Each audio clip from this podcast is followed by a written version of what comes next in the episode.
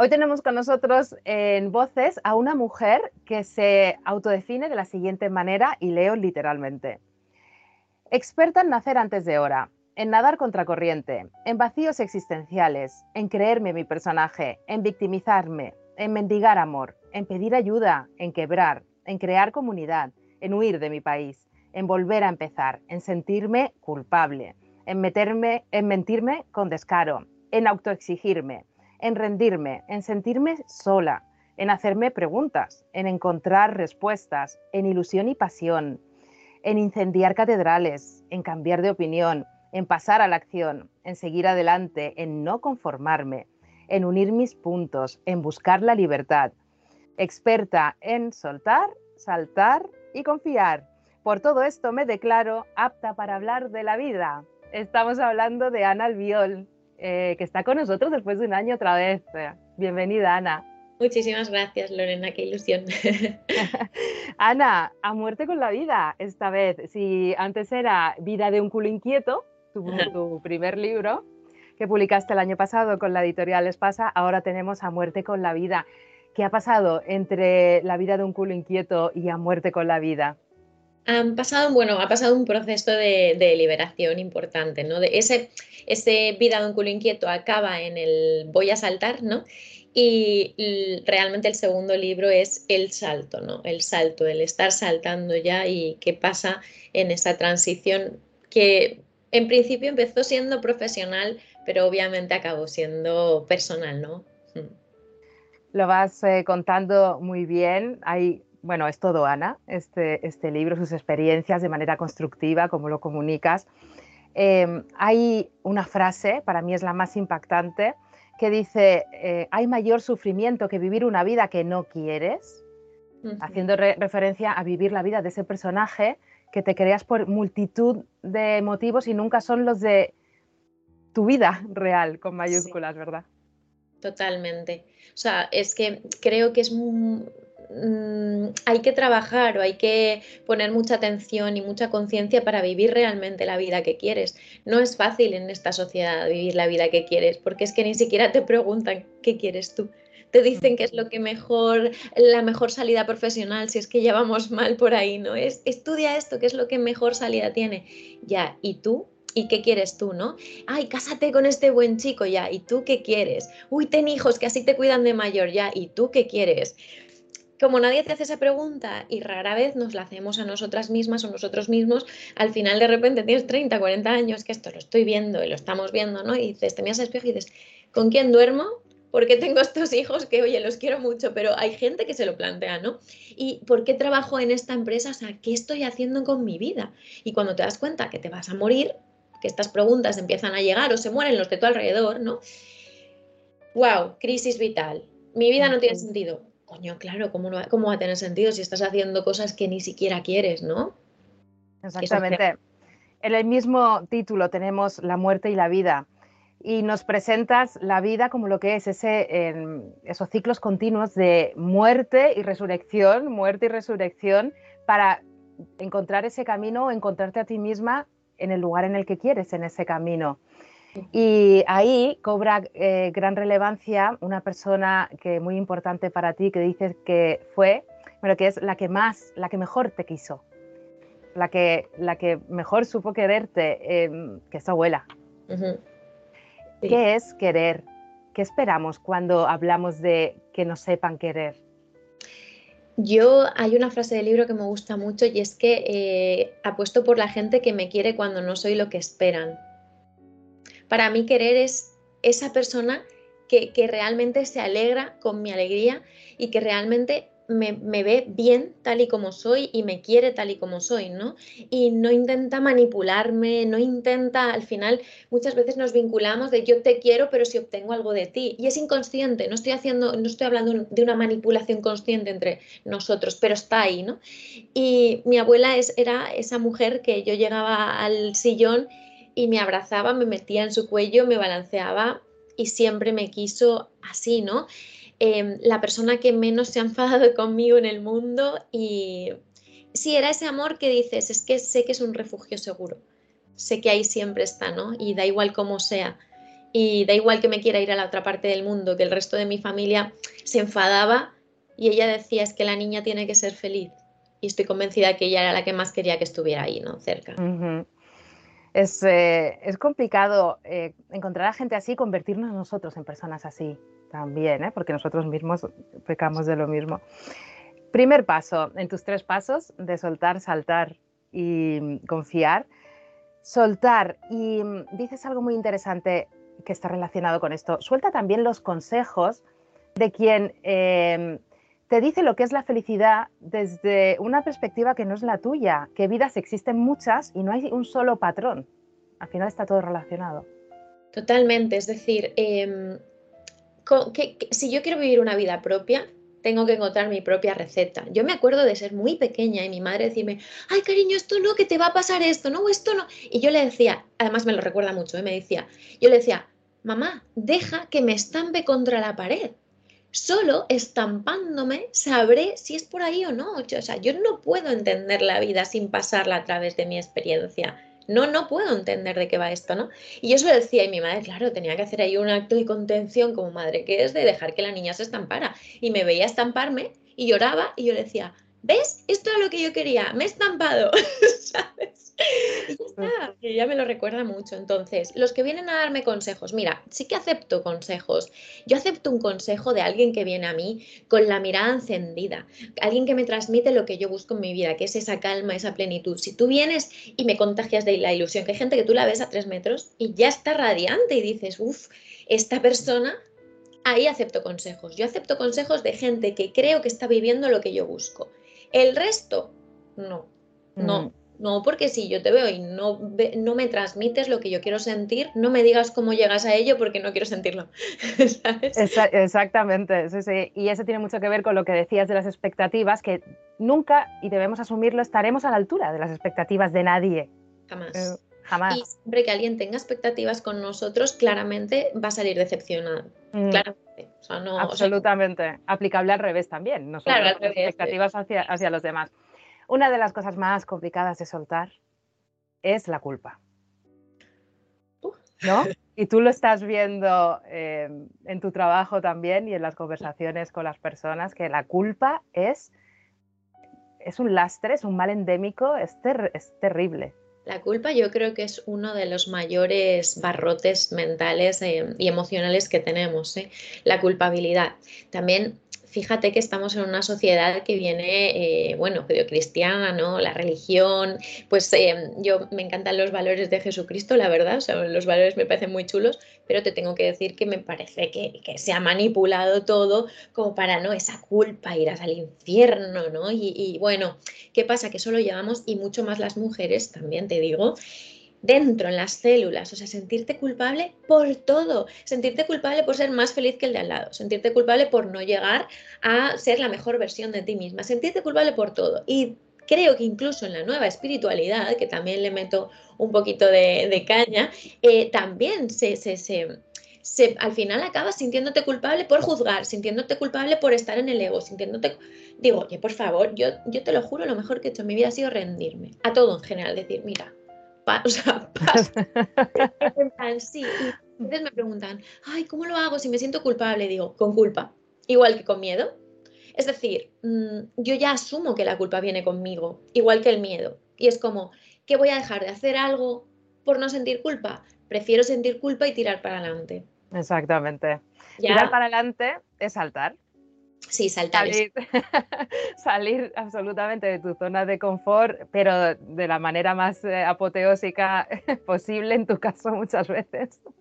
En mi caso, pero yo no recomendaría, no recomendaría que todo el mundo mm, me coja a mí como ejemplo de nada y mucho menos de saltar, ¿eh? porque ya ha sido un poco radical todo lo mío.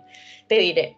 ¿Qué es lo que más te ha costado? El, ¿Qué el salto más, eh, más costoso para ti? Decir en redes sociales que dejaba el maquillaje o sea, esto es a nivel profesional lo más, lo más potente. Decir, oye, me va fenomenal eh, y, habéis confiado en mí y dejo el maquillaje. Aquello fue una cosa de verdad. Sí, y a nivel personal, dejar a mis dos perros aquí cuando me fui a Bali. Esto a nivel personal. Mm. Eso lo cuentas en el libro. Y, efectivamente, em, hay que saltar para poder tomar perspectiva de tus problemas. Y eso lo explicas muy bien con ese ejemplo de los perros. Bueno, hay, hay muchos, pero ese se queda eh, muy clarito. Es, es un ejercicio que se utiliza, ¿no? que se llama la silla vacía, que es para coger perspectivas. Y esto en un conflicto familiar, uff, esto funciona fenomenal. Una silla vacía para ver perspectivas eh, y entender las posiciones, ¿no? Muy, queda muy bien, eso funciona muy bien. Mm, es, em, es muy tangible, incluso. Em, tercer paso, el confiar. El confiar tiene grandes problemas porque debemos confiar eh, en nuestros valores. Claro, haces hincapié también esa V de vida, es la V de, valores. Nos lo explicaste en el primer libro, lo sigues manteniendo, por supuesto, en el segundo. Pero... me lo he tatuado ya. Prácticamente. Pero claro, ¿qué son los valores? Si tampoco nos alimentan tenerlos. Claro, claro. Los valores es muy simple. Es tú para qué haces las cosas. Es decir, los valores es aquello que valoras. Puedes valorar la familia, el amor, el dinero, la salud, lo que sea, me da igual. Pero los valores, los valores es lo que tú realmente valoras. ¿Cómo llegas a saber tus valores? Preguntándote el para qué hacer las cosas. Es decir, cuando tú, la gente dice, no, quiero un coche nuevo. Es fantástico, eso es un resultado. ¿no? Esto, esto es algo tangible que está como en la parte alta del iceberg. Pero tú preguntas, ¿para qué? Bueno, y empiezan a decirte, ¿no? Pues a lo mejor para ir más rápido. ¿Y qué te daría ir más rápido? Libertad. Ahí has tocado un valor. O estatus, porque los vecinos van a ver que entro tal, o su círculo social, ¿vale? ¿Qué te diría el de estatus? Mm, comunidad o acercamiento a las personas. ¿Y qué es eso? Amor.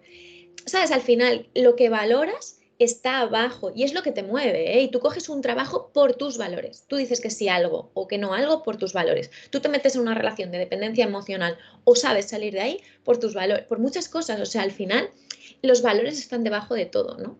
Es súper curioso. Y mm, eh, también íntimamente ligado la responsabilidad de cada uno de salir donde nos hemos metido nosotros, porque muchas veces eh, queremos eh, echar la culpa o encontrar la razón fuera de nosotros y la mayoría de las veces, a no ser por un cataclismo que te sitúa en una posición eh, catastrófica, pero en nuestra vida nos hemos metido nosotros en el trabajo, en la relación, en los hijos o, no hijos o perros o no perros, en todas partes. Las decisiones tienen consecuencias y para mí es un acto de, de empoderamiento personal decir, no me gusta esta pareja, no me gusta esta situación, no me gusta este trabajo. ¿Quién, quién se metió aquí? Yo. ¿Para qué? O sea, echar la culpa está muy bien. No, a mí ya es que me parece desempoderador, ¿sabes? Te, quita el poder personal y te quita, por tanto, la decisión. Oye, me metí aquí. Bueno, pues igual que me metí, puedo salir. Sí, sí. Y luego viene, mira, es que cada vez que digo algo esto me cruza la frase que me dice siempre todo el mundo. Y no es tan fácil, además es que lo digo con esa vocecita, ¿no? Y es como, por favor, claro que no es tan fácil, pero ¿qué nos ha dado con esto de no es tan fácil? Pues claro que no. ¿Que vivir es fácil? O sea, ¿qué es fácil? No sé, si vivir no es fácil, si vivir es una maravilla, una maravillosa putada, digo yo. O sea, es estupendo, pero ostras. Entonces eso, ¿no? Eh, además, tú eliges, siempre tienes dos decisiones. Te quedas donde sufres o sufres, pero sales de ahí. es un sufrimiento más concentrado, pero sales de ahí, ¿no? Y entonces es más acotado en el tiempo. El miedo. el miedo nos atenaza en muchísimas circunstancias de nuestra vida y tenemos miedo incluso cuando las cosas van bien. ¿No? Y eso parece paradójico y esto pues, mira, yo, eh, yo estoy acostumbrada al miedo en el sufrimiento y cuando las cosas van mal, ¿no? Es como, ah, qué miedo, que no sé qué. Pero yo he ido tirando, yo, yo soy como muy luchadora, ¿no? Y ahora que estoy tranquila, que me va todo muy, muy bien, porque estoy en un momento de mi vida precioso, no sabes, hay días, Lorena, que salgo de casa y es como, ay, ay, me entra como, por favor, que no se me explote la burbuja. Tengo miedo a que cualquier cosa de lo que me está pasando se vaya y sé que se va a ir. O sea, yo sé que esto va a pasar. Porque igual que lo malo, que luego Luego todo esto lo utilizo cuando estoy en la mierda, digo, bueno, igual que lo bueno no dura para siempre, lo malo tampoco. Claro, lo malo me consuela, pero lo bueno es como... claro, no me... peor. Pero es así, ¿no? Es que es así, o sea, no, este, este, momento no va a durar para siempre. Y alguien se pondrá enfermo en mi familia y yo, o, yo me pondré enferma o se me caerá, no sé qué. Sí, miedo, miedo, y miedo al miedo, ¿eh? Que esta es otra. Ya es un bucle. Ay, qué miedo, si tengo miedo, no lo hago porque tendré miedo. En todo ese proceso vital, el, PNL, la programación neurolingüística nos puede ayudar. Sí, sí, sí. La programación neurolingüística, el coaching para hacerte preguntas y poder encontrar respuestas y por tanto tener un poco una vida más propia y por supuesto la terapia para eh, quitar nuditos, ¿no? Nuditos en el alma, eh, traumas, en, en, gramas, están ahí en tu cerebro, patrones automáticos que saltas de una manera y tú no sabes por qué y es porque de niña no sé qué, no sé cuánto. Es que yo sin todo esto no estaría hablando aquí contigo Vamos, tendría tres churumbeles y estaría casada con eh, Paco viendo el fútbol los domingos y no me parece mal para que lo quiera. Ahora bien, yo estaría muerta en vida, te lo aseguro. ¿eh? Mm, bueno, me reconozco bastante lo que dices, esto ya a nivel personal. Hay una frase que me gusta mucho y ya para acabar, porque se nos acaba el tiempo, pero mm, es que eres lo que nadie te contó que eres. Y esa frase me maravilla porque invita a que nos descubramos por nosotros mismos, ¿no? Y tiene, está llena de magia. Es preciosa, esa frase es de mi hermana, me la dijo mi hermana, ¿no? La tiene en su libro de poemas, porque a nadie le contó que era todo lo que es, ¿no? Y, en el libro eh, sale un trocito de esta historia y la verdad es que me parece una frase que me da em, posibilidades, ¿no? Mira, cuando alguien me dice ahora, oye, y quiero descubrir quién soy, y, pero no llego, ¿no? Digo, deja, déjate de descubrir, elige quién quieres ser, invéntate quién quieres ser. No sé quién soy, ¿qué más dará quién eres? ¿Quién quieres ser? Porque tú hoy puedes levantarte y puedes eh, elegir ser una persona que sus valores son el bienestar y el deporte. Y, sales a correr y empiezas a crear una identidad diferente a partir de comportamientos diferentes. Estos comportamientos están ligados a valores y cuando tú, tú puedes trabajar los valores o los comportamientos toda la vez. ¿Sabes? O sea, tú si empiezas a, comportarte diferente, puede que tus valores cambien.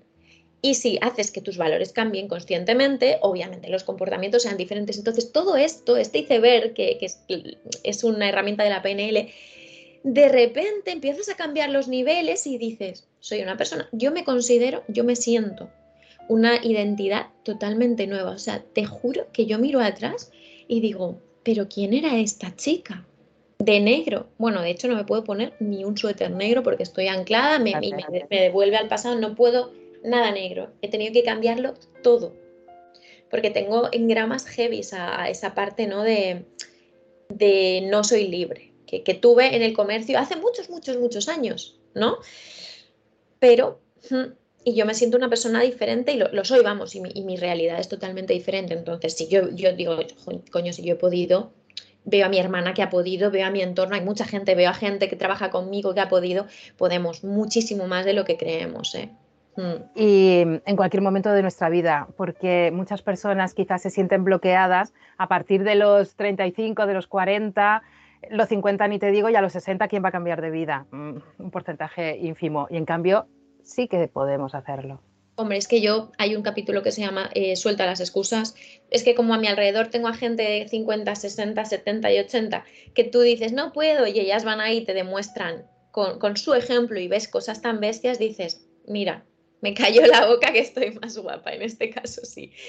No, no, yo he visto gente con 60 años hacer unos cambios de vida que dices, madre mía, que a mí esto me inspira un montón, ¿no?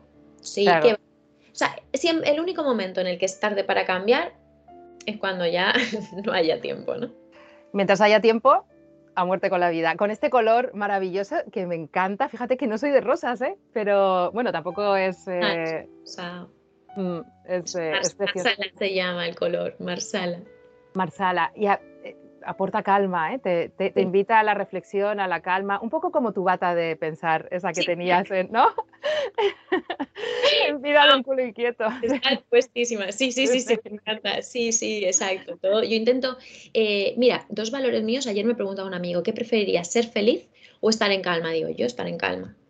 Lo tengo clarísimo. O sea, para mí el valor que busco es la calma y la serenidad. Y luego ya la felicidad si acaso. Pero... O viene como consecuencia también de esa propia calma muchas veces, ¿eh? Sí. También, totalmente de acuerdo contigo. Muchísimas gracias, Ana. Ha sido un placer como siempre. Espero el año que viene, el año que viene eh, haremos incidencia en la I, ¿no? Porque así vamos. Vale, te lo apunto. No sé si me dará tiempo, pero vamos. Si, no, dentro de dos años espero verte otra vez. Muchísimas Fantástico. Un abrazo. Muchas gracias.